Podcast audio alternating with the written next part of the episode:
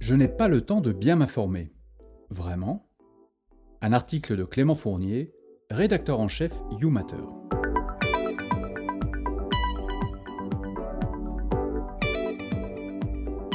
Beaucoup de citoyens estiment n'avoir pas assez de temps et d'énergie pour bien s'informer. Mais est-ce vraiment le problème? Pourquoi a-t-on tant de mal à trouver de l'info alors qu'on n'y a jamais eu autant accès? Creusons un peu. Notre époque est caractérisée par le besoin d'information. En politique, les citoyens réclament de plus en plus d'informations, de transparence. Qu'est-ce qui va être décidé? Comment? Quelles sont les conséquences pour moi, pour les autres?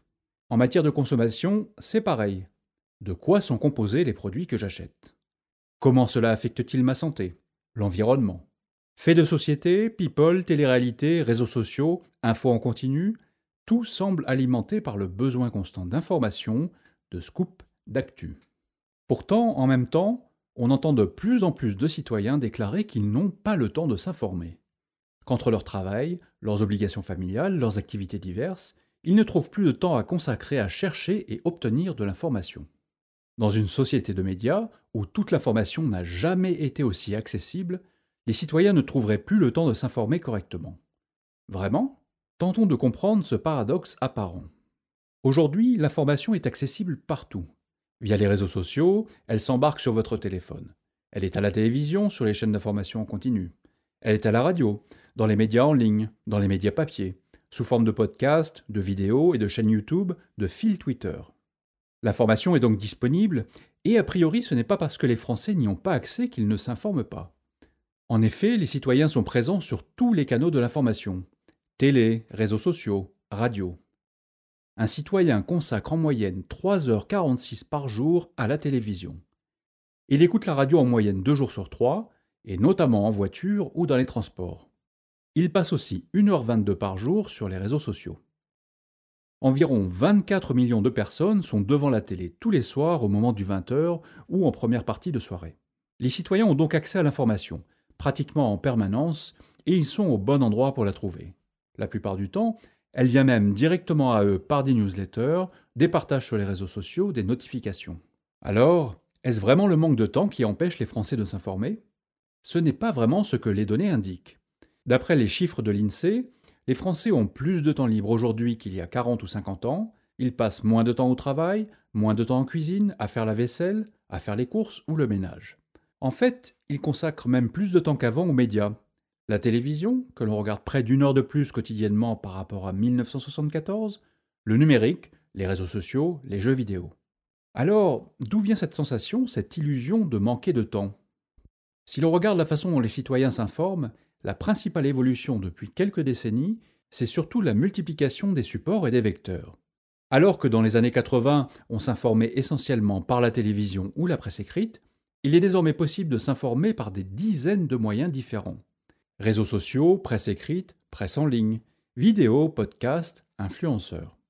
Les chaînes de télévision se sont multipliées, mais aussi les émissions traitant d'informations.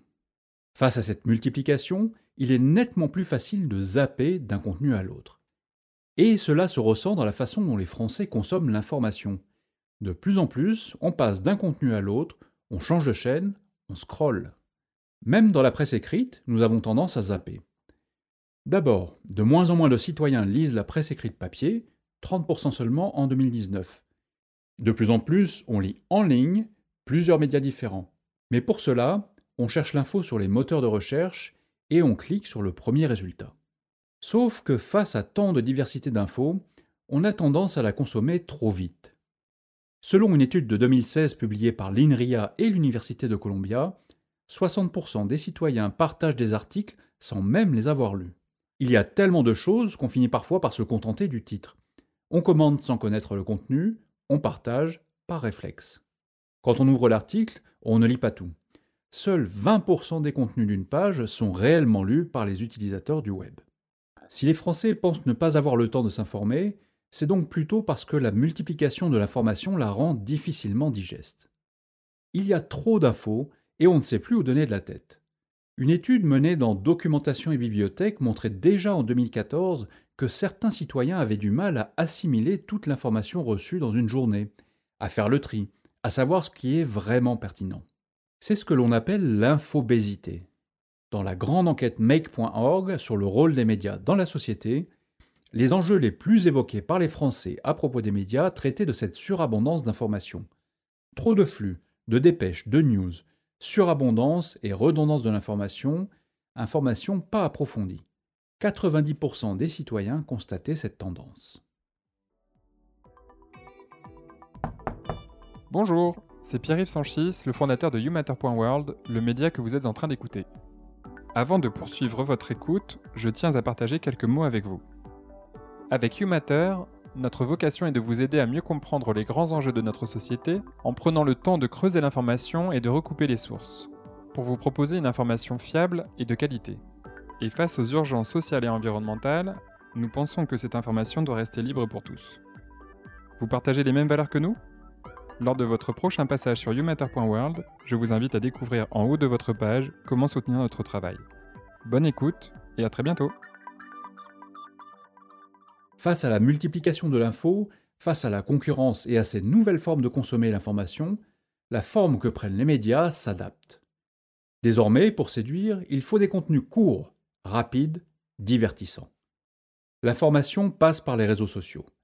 Il faut donc trouver les titres les plus aguicheurs, les formats les plus engageants possibles. À la télévision, on parle désormais d'infotainment, ces émissions qui combinent humour, divertissement et information. Plus facile d'attirer de l'audience en proposant des contenus mixtes qu'en donnant seulement de l'information.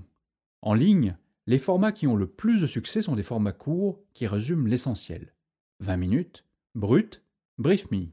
Tout doit être lisible, rapidement, en scrollant. Plus de 60% des Français lisent désormais la presse sur mobile, souvent en faisant autre chose en même temps.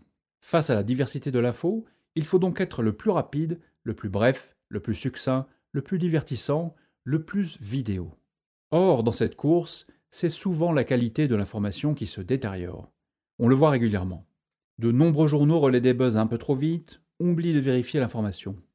Tout le monde traite des mêmes sujets, souvent de la même façon, car personne n'a réellement le temps de se consacrer à le creuser plus en profondeur. Évidemment, dans ce contexte, obtenir de l'information peut sembler difficile. On reçoit en permanence de l'information, partout, et ce n'est pas toujours une information de qualité. D'ailleurs, les Français font de moins en moins confiance aux médias. À force de lire tout et son contraire, la confiance s'efface. Près de trois quarts des Français estiment avoir déjà été confrontés aux fake news selon une étude BVA. Selon un rapport de l'Institut Via Voice, 71% des Français estiment qu'il est de plus en plus difficile de faire le tri entre les sites sérieux et les médias relayant des informations non vérifiées. Seuls 26% des Français disent consulter en priorité un média de confiance. Le problème, c'est que le rapport des citoyens à l'information est en général très passif. L'information nous parvient aujourd'hui essentiellement par les réseaux sociaux ou lors des moments ritualisés comme le 20h ou le live des chaînes d'information en continu, BFM TV et TF1 restant les chaînes les plus regardées selon Reuters. Plutôt que de s'informer, on est informé. Très peu de Français s'investissent activement dans la recherche d'informations. 3% seulement des Français sont abonnés à un site d'information. À peine un quart utilisent les outils de fact-checking pour vérifier la véracité de l'information selon BVA. Au mieux, on croise les sources pour vérifier l'info en utilisant plusieurs médias. 8 Français sur 10 déclarent le faire. Mais cela suffit-il quand on sait que selon l'INA, près du deux tiers du contenu média publié en ligne n'est qu'un copier-coller des dépêches AFP En fait, on passe beaucoup de temps confronté à de l'information, mais de l'information de surface, des contenus courts entre lesquels on zappe, et surtout sans forcément exercer une démarche d'approfondissement, de mise en perspective. D'où la sensation de ne pas être bien informé, de ne pas avoir le temps de bien s'informer. Il serait donc tentant de dire que d'une certaine façon les citoyens manquent à leur devoir civique en ne prenant pas le temps de s'informer correctement, en n'allant pas vérifier l'information à la source, en ne se détachant pas de l'information divertissement, en choisissant les formats courts, faciles, adaptés aux réseaux sociaux, en rejetant l'information complexe, longue et détaillée, car rébarbative. Il y a certainement une part de vrai dans ce constat. On choisit tous une forme facile de consommation de l'information. Mais derrière cette réalité, il y a aussi celle de tout un système dysfonctionnel. Le système médiatique, dont la survie dépend de la publicité, rend la course à l'audience quasi obligatoire. très peu de médias survivent financièrement sans faire au moins un peu de sensationnalisme. Les réseaux sociaux et leurs algorithmes fondés sur l'engagement créent des bulles de buzz, des bulles de filtre qui favorisent presque systématiquement les contenus les plus simplistes, les plus radicaux. Dans ce contexte, il est évidemment très compliqué de demander à un citoyen de passer des heures à vérifier l'info, comparer les sources et éviter tous les pièges tendus par le système de l'information instantanée. En fait, ce phénomène, cette trappe de malinformation, ne pourra se résoudre qu'avec l'implication conjointe des acteurs médiatiques et des citoyens qui lisent ces médias.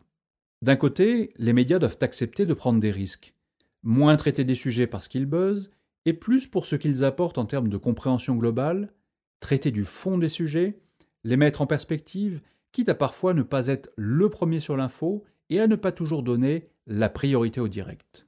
De l'autre, les citoyens doivent aussi accepter que s'informer est un travail et un devoir de citoyen.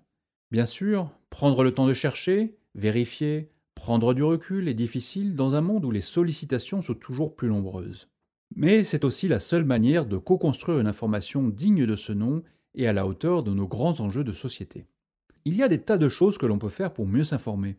S'abonner à un média pour soutenir la presse de qualité, participer à des médias collaboratifs, accorder moins de temps au divertissement et un peu plus à la curiosité et à l'intelligence, partager des contenus de qualité sur ses propres réseaux sociaux, créer du débat en ligne ou dans la vie. Si l'on n'a pas le temps de s'informer, c'est d'abord parce qu'on laisse l'information de mauvaise qualité nous prendre tout notre temps. Et il est grand temps que ça change.